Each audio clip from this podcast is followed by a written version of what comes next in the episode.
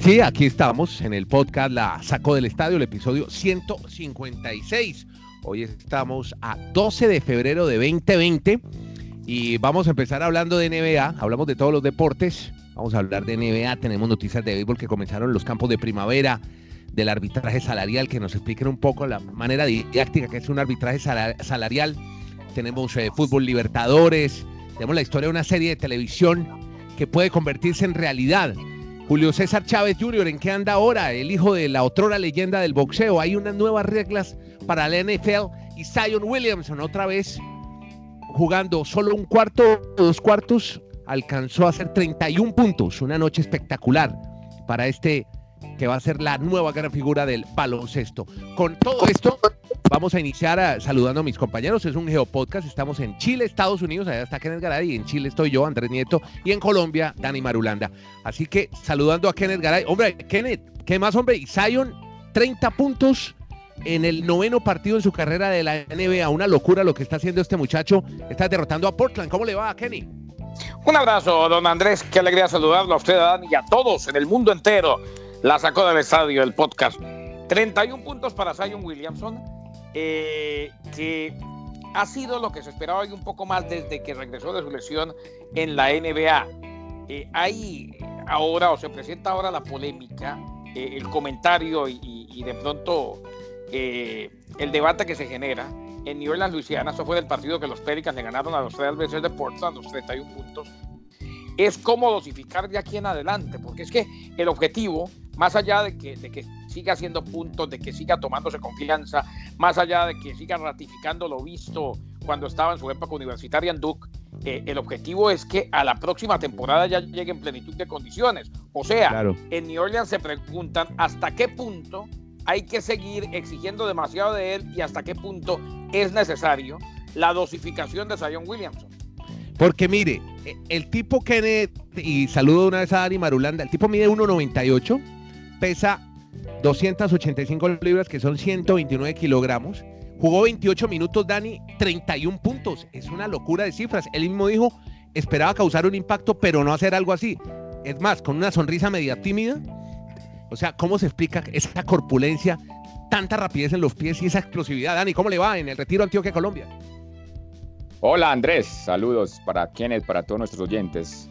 Pero yo creo que sí lo están manejando por el tema de la lesión regulándole los minutos de juego, porque es que puede tener un futuro brillante en, la NBA. Empiezan ya a aparecer los datos y, por ejemplo, comentar lo que decía eh, Andrés, de que ser en, su noveno partido un partido de 30 puntos. La última vez que un jugador número uno en el draft llegó a tener esa cantidad de puntos fue Alan Iverson. O sea, estamos hablando ya, mi estimado Kenneth, desde el siglo pasado, o sea, desde la década Y además, en las últimas 43 temporadas, o sea, desde la temporada 76-77, no había un jugador en la NBA que en menos de 30 minutos hiciera 30 puntos, 5 rebotes y 5 asistencias siendo un novato. O sea, esto lo que, lo que da a entender que llamó a los oyentes y Andrés es que es un diamante en bruto, pero que lo van a ir trabajando poco a poco porque es que por el peso corporal, como dice Andrés, se podría afectar mucho en la forma que él juega, el, el tema de sus rodillas, entonces lo tienen que ir trabajando creo que en ese aspecto. Bueno, em, miren, eh, vamos a hablar, eh, Kenneth venía hablando y lo, comentábamos antes de iniciar este podcast, de una liga de fútbol americana. Hay muchos que están en viudez de fútbol americano después del Super Bowl. Total, total. sí, ¿cierto? Después del domingo, mire, el pobre Dani Marulanda es más desparchado los domingos. Uno ya no sabe qué hacer los domingos. Pero yo no sabía, Dani, y Kenneth lo, me, informó en eh, el interno que, que, hay una liga que se disputa, usted también debe saber sobre ese tema, obviamente, pero que hay otra liga que se disputa de no menor categoría, pero sí como para que los aficionados al fútbol americano tengan un entretenimiento cuando comienza la temporada regular de la NFL. Y hay unas reglas muy interesantes que parece va a tomar la NFL, Kenneth. Hombre, o al menos existe la posibilidad. Quizás no las tome, quizás no sea inminente que las tome, Andrés, pero es primero que todo, ligas como la XFL, hay que decirlo, eh, y a Dani, pues que no se preocupe que los domingos también está el fútbol colombiano que entretiene. Eh, pero bueno. no, pero se entretiene mucho y da información sobre Río Negro y sobre Alianza Petrolera permanentemente en la cuenta de Mar 3. O sea, o sea que eh, es como dicen los cubanos, Dani, eso es lo que hay. Pero vea, eh, la XFL, esta liga, muchas veces se ha tratado ¿Quiénes juegan ahí, Kenneth? de tener. ¿Quiénes son esos jugadores? Juegan aquellos que no han sido reclutados, juegan los que estuvieron en equipo de prácticas, que quieren consolidar su carrera, en fin. Eh, primero que todo, el salario promedio, 55 mil dólares. O sea, esta es la liga de los pobres, entre comillas, porque 55 mil dólares es un salario, es un salario bastante decente eh, a nivel anual, un salario bueno, o sea, normal, se puede vivir con eso, eh, sobre todo si se es una persona o si son dos también. Pero independientemente de eso, se ha tratado de hacer en varias ocasiones el experimento y muchas veces ha fracasado, para que quede claro. Es más, la XFL ya estuvo hace que hace unos 15 años, eh, a ver si Dani me... 2001. En, el, 2001, la XFL... Y solo duró ese año, solo duró ese año. Y, y, solo duró ese año y de ahí salieron algunos jugadores a la NFL. Esta pinta mejor y se asoció con ESPN. Inclusive la estamos transmitiendo, a mí me tocan algunos partidos del fin de semana. Eh, son ocho equipos, más un noveno equipo que no juega. El noveno equipo mantiene jugadores todo el año y se mantiene entrenando para suplir a los que van necesitando. Ah. O sea, no es que descansa esa fecha. No, es que simplemente no juega. No, no, juega, no juega nunca. Pero sí hay un noveno equipo, con, con entrenador y todo y con médicos. Yo, yo no, realmente el fin de semana no vi ningún partido porque estábamos en lo de boxeo, pero sí vi los comentarios y lo que más me llama la atención viendo highlights es la manera en que están mostrando los jueces cuando definen una jugada complicada o compleja, porque está para todas las cámaras abierta a toda la gente en televisión e incluso el aparato con lo que manejan parece uno de esos joysticks de, de, PlayStation. Y yo creo que eso para la gente joven le, le, va a interesar mucho y creo que la NFL, de los métodos que está utilizando la, la XFL o la XFL, a futuro podría ser esa, de que la gente se dé cuenta el diálogo que hay entre... Porque es que es más, incluso se escuchaba cuando el entrenador le está dando una, una jugada al quarterback, que eso normalmente no se ve en la NFL, claro que ya ahí sí creo que es demasiado, pero están tratando de demostrar todo lo, lo, de adentro que se pueda tener en un, campo de juego que de Andrés. Le, le, cuento, le cuento, además de esa que me pareció, estoy de acuerdo con Dani, esa es la más interesante y ojalá algún día simplemente que, que, podamos escuchar el diálogo y cómo llegan a la decisión que llegan. Lo otro, eh, aquí por ejemplo, a los jugadores se le permite a los que sea, a los que quiera el equipo, a cuantos quiera el equipo, que tengan eh, los audífonos en el casco para escuchar indicaciones, a los que ah, quieran. En la NFL es uno por equipo solamente. y lo otro, entre jugada y jugada, seguimos con el tema, Dan y Andrés, de acortar un poco los partidos y de ajustarnos a las nuevas generaciones eh, entre jugada y jugada el reloj no es de 40 segundos, es de 25. ¿eh? Sí. Ah, bueno, más corto, más ágil. claro, tienen 25 segundos para sacar la próxima jugada. Y en la NFL son 40. Y también están intentando con la, el tema de las patadas de salida o de reinicio. Los jugadores no pueden estar, no pueden ir por el rival hasta que no atrape el balón en las patadas. Y no, hay punto extra, Dani. Exacto, no hay punto extra. Desde la yarda 5 o 10 pueden jugar por más puntos. O sea, es un tema en un principio más complejo, pero creo que la nueva generación le va a ir encontrando el gusto. Vamos a comparar obviamente lo que usted dijo de los sueldos, porque hablemos un poquito de la NFL. Philly Rivers, Tom. Brady, Doug Prescott, James Winston. Millonarios. Todos esos jugadores están, Ryan Tannehill, están en la agencia libre y llama la atención el caso de Philly Rivers. ¿Usted qué cree, Kenneth? Está ya para, se fue para la Florida con su esposa y sus nueve hijos. ¿Será que le van a dar contrato en Tampa o que va a aprovechar esta temporada de vacaciones y, y ajusta la decena de hijos? ¿Usted no cree que los Jaguars, usted no cree que los Jaguars de Jacksonville? Ojo. Puede ser, pero, pero, pero, también veo que, que Tampa están analizando el tema yo, yo, creo que va a seguir en la NFL. Si se toma la temporada de vacaciones, ya no vuelve a la NFL. y, ya no y, de Brady, y de Brady, que, que Andrés está tan siempre emocionado que hablemos de Giselle. Giselle dice que no quiere estar más en Boston, supuestamente. Es lo que dicen los, los, medios más cerca quieren volverse a, California, entonces esa idea que ir a los Chargers no es tan loca, pero veremos qué pasa, pero Está sonando mucho Dallas. sí, pero lo de los Cowboys, lo de los Cowboys vayanlo descartando y les digo por qué. yo, entiendo que está sonando, pero lo que dijo Michael Irving el otro día, eh, si los Cowboys de verdad quieren pelear, no pueden iniciar un nuevo proceso con un quarterback que está de salida. ¿eh? O sea, él no es el quarterback que necesitan los Cowboys. El problema es que no le quieren pagar el contrato multimillonario a Dakota Prescott, que sí ha mejorado los números, pero que estoy de acuerdo con los Cowboys. No es ese super quarterback que ellos necesitan, no lo es. El béisbol, ¿por qué comenzó? el, el, Spring Training. Fuimos, fuimos alguna vez con Garay por allá a Fort Myers, esa ciudad de la Florida. ¿Se acuerda que hicimos una entrevista en inglés en Júpiter? No, fue en Fort Myers, fue en Júpiter. Y, se nos escapó, y se nos escapó rentería. Sí, sí, sí, sí, sí. Bueno, yo después, yo después pude hablar con él cuando están los Marlins ahí en el Pro Player, en esa época se llamaba así, ¿no? El, nuevo Hard Rock. Bueno, vea, no, eh, es que les iba a contar sobre eh, que nuevamente están sonando los bates en este campo de entrenamiento de Fort Myers con los Minnesota, los Minnesota Twins, donde está Marwin González, que fue exbateador de los Astros, y lo que dijo el venezolano es que estaba muy arrepentido por todo lo que había pasado, que está arrepentido por lo que pasó, por lo que hicieron como grupo, y dice él, textual, por los jugadores que fueron afectados directamente por el hecho de que hicimos esto, o sea, ya públicamente reconociendo uno de los protagonistas de esos signs telling de los que hemos hablado tanto en el béisbol, los robos de señales. Sí, y yo en estos campos de entrenamiento le tengo la historia de un chico que se llama Jeter Downs, como Derek ah, Jeter. Sí. Porque resulta que él nació en el año 98. Es un chico de San Andrés. San Andrés, Islas Colombia. Oh, que esto está para todo el mundo. De Colombia, una, una, isla, un archipiélago que queda más cerca de Nicaragua que Colombia, pero es territorio colombiano. No es colombiano, es, es como aquí trabajamos con San Andrés. San Andrés sí, pero, pero usted, usted, pero está más cerca de Nicaragua. ¿Yo, qué hago? En el mapa está más cerca. ¿Yo qué hago? bueno, y geográficamente, geográficamente tiene la razón. Geográficamente tiene toda la razón, Andrés.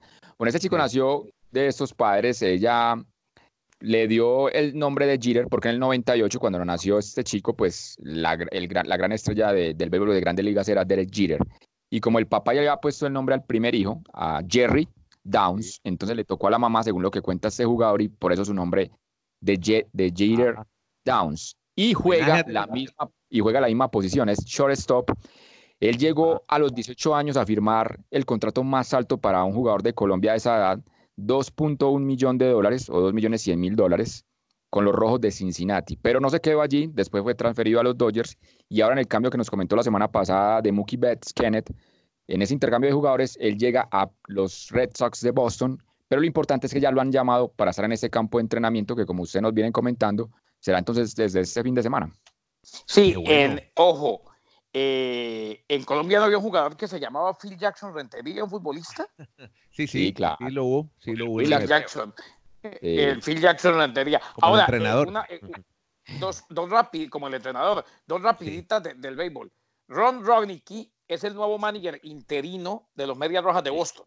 Allá va a estar el hay que esperar una semana aproximadamente para ver si es interinato o no. ¿Y por qué el interinato?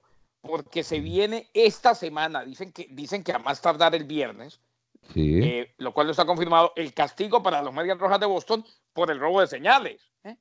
Porque, el, castigo de Boston falta, el de Houston ya está, pero falta el de Boston. Y dicen que va a ser ejemplar.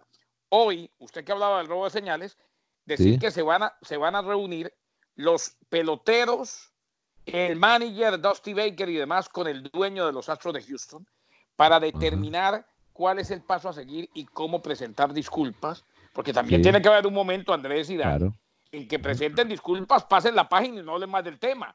Lo mejor que pueden hacer es presentar disculpas. Y que haya las sanciones, ¿no? Obviamente las sanciones. No, pero, la sanción ya está la de ellos, falta la de Boston.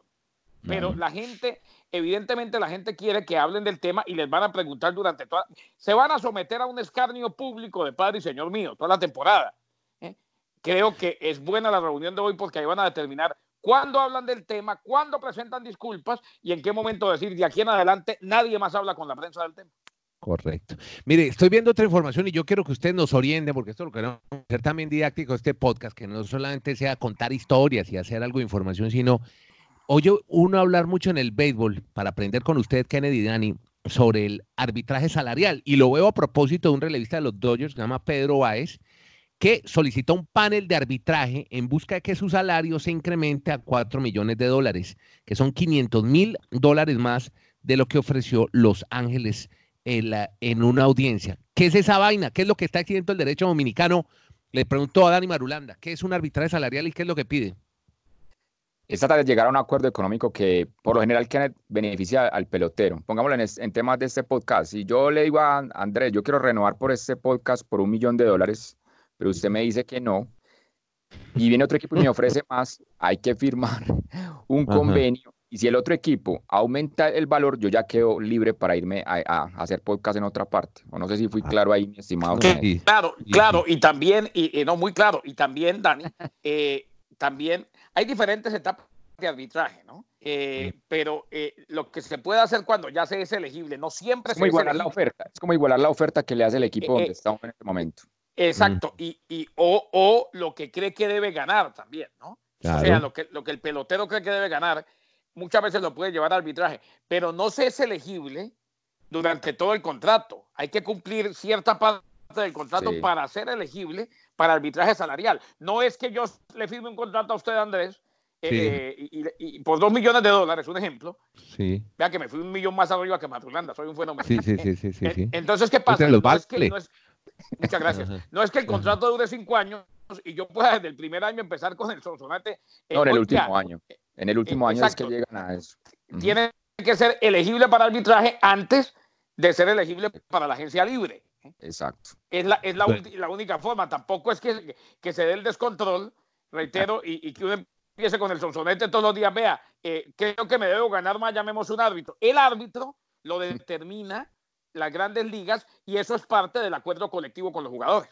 Qué bien, muy bien, muy bien, muy claro todo. Vea, ¿y el panel quién lo integra? ¿Quiénes son los que definen?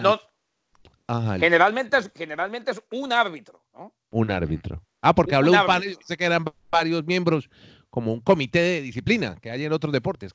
Hay varios para varios casos porque se presentan todos los años en los equipos. Exacto, pero, es, pero es uno. Eh, eh, es uno que viene y se sienta, analiza y dice, y una vez que él dice, no hay apelación ni nada de eso. ¿eh? Correcto. O sea, si perdió el arbitraje, eh, mm. le, toca, le toca ganar lo que el equipo dice que tiene que ganar. Si ganó el arbitraje, le tienen que dar el aumento que quiere. Cómo la ficción se vuelve realidad y Dani tiene una historia buenísima con algo que se llama Club de Cuervos, que es una serie muy famosa que emite en streaming como este podcast Netflix. ¿Cómo es el cuento, Dani Marulanda? Así es, en México desde el 2015 comenzó esa temporada. Si la memoria no me falla, Kenneth, que la sigue, creo que ya para la cuarta temporada, es la historia como de un club de, segunda división o, de ascenso en México, pero el tema es que en la indumentaria es totalmente negra, entonces ha generado tanto impacto la, serie en México que la camiseta de ese equipo de esa serie es de las más vendidas en ese momento de, de México en cuanto a, equipos del pol local. Como lo de Stranger Things, que es otra serie de Netflix, que uno ve las camisetas en la calle con, con el logo de la serie. Exacto, entonces esa venta de camisetas ha sido tan impresionante en México que hay un grupo de empresarios que ya se han acercado a la Federación Mexicana o la, la gente que maneja el fútbol en México, porque la idea en México es tener 20 equipos en primera división, en el momento hay 18, y se está hablando insistentemente que podrían tener el real equipo Cuervos Negros para aprovechar todo ese tema de mercadotecnia, así que algo que empezó como una ficción podría convertirse en realidad en, en unas próximas temporadas para el fútbol mexicano. Qué bueno, sería un equipo muy popular. Bueno, ya como estamos hablando de fútbol, tenemos, bueno, tuvimos Libertadores, ¿no? Varios equipos de América. Supe, bueno, yo estoy desde Chile, la Chile fue a Porto Alegre y no pudo, porque aquí había empatado. Tanto, escándalo el año pasado, Andrés, tanto escándalo el año pasado por el cupo de Chile, el 4, entre la Universidad de Chile, para que durara 180, 180, minutos duró en la Copa Libertadores. No, pero se vale, Dani, se vale, porque tuvo los 180 pero minutos para pelear. Pero usted supo que a ese partido tenían que ir a jugar a definirlo entre Española y, la Chile. Y no fueron los de Española, no fueron y los van a sancionar. Y, pero los otros sí fueron, se cambiaron, entraron al campo, entrenaron un rato, no llegaron los rivales y ya clasificaron, ganaron por W. Pero bueno, hasta ahí le llegó la felicidad a la Chile, que además quiero contarle. Duró más la salida del estadio que la Universidad de Chile en esta Libertadores. ¿Usted se acuerda que, la, que los aficionados de la Chile quemaron unos muebles en la tribuna sur? La tribuna sur fue cerrada en el Nacional Iba, y venía una sanción de la Confederación bravísima. Yo creo que iban a suspender al equipo igual, por lo menos el estadio o a los hinchas, porque la sanción que se venía, si la Chile continuaba en Copa, así que ahí se, se quitaron un problema de encima con la clasificación del Internacional de Porto Alegre, que ahora tiene que jugar contra él. Tolima, ¿verdad? O sea que imágenes en el Manuel Murillo Toro van a poder ver a Andrés D'Alessandro, a Paolo que ya está veterano, ¿no? Ya, Alessandro, este, ¿este, es el, el, hijo o es el, el mismo Andrés? Este, no, no, no, no, Andrés, no seas sarcástico. Campeón, mundial, fue campeón mundial en el sub-20 en 2001 en Argentina. Y llegamos a Jenny pasa la vaca porque hay 20 segundos del Bucaramanga. Ya tienen al técnico listo, ya para salir. Ya pierde este partido, empata y chao, se fue Willy. Eso, eso como que quedó totalmente claro. Ahora, eh, yo no entiendo, no es que respalde a Willy Rodríguez, dicen que la interna es terrible, que Willy eh, trata mal a los jugadores. Claro, los jugadores de hoy son una partida de divas impresionantes. En todo caso, es la verdad. que le iba a decir una una parranda de vagos, pensé que iba a decir así, o, eh, o de badulaques, eh, más o, más una periodista colombiana muy famosa al consejero, al speaker presidencial de Colombia, le dijo badulaque. Bueno, siga. Eh, no, no, la que lo dijo, la que lo, la que lo dijo fue Vicky Dávila. Ahora, yo dije una periodista colombiana, pero bueno, ya usted se fue mencionando la directa. Me parece, me parece me parece lamentable que dos periodistas se agredan así, pero bueno. ¿Quién, no sabe ya qué inventar, ya no sabe qué inventar para esta sección del Bucaramanga? Está como Julio César Chávez Jr., que ahora ha dicho que se va a dedicar a cantar cumbias, el hijo ah, del gran boxeador Julio César Chávez. Sí. Muchacho tan de su vida. No, yo, yo le voy a resumir la sección del Bucaramanga. Bucaramanga se prepara para golear a Envigado. Ahí le Gracias. Listo, nos vamos. Gracias. Kenneth Garay en Bristol, Connecticut, con Dani Marulanda en el Retiro Antioquia, Colombia, René Molina desde las Hortensias Providencias, Santiago de Chile. Muchas gracias. que la pasen bien.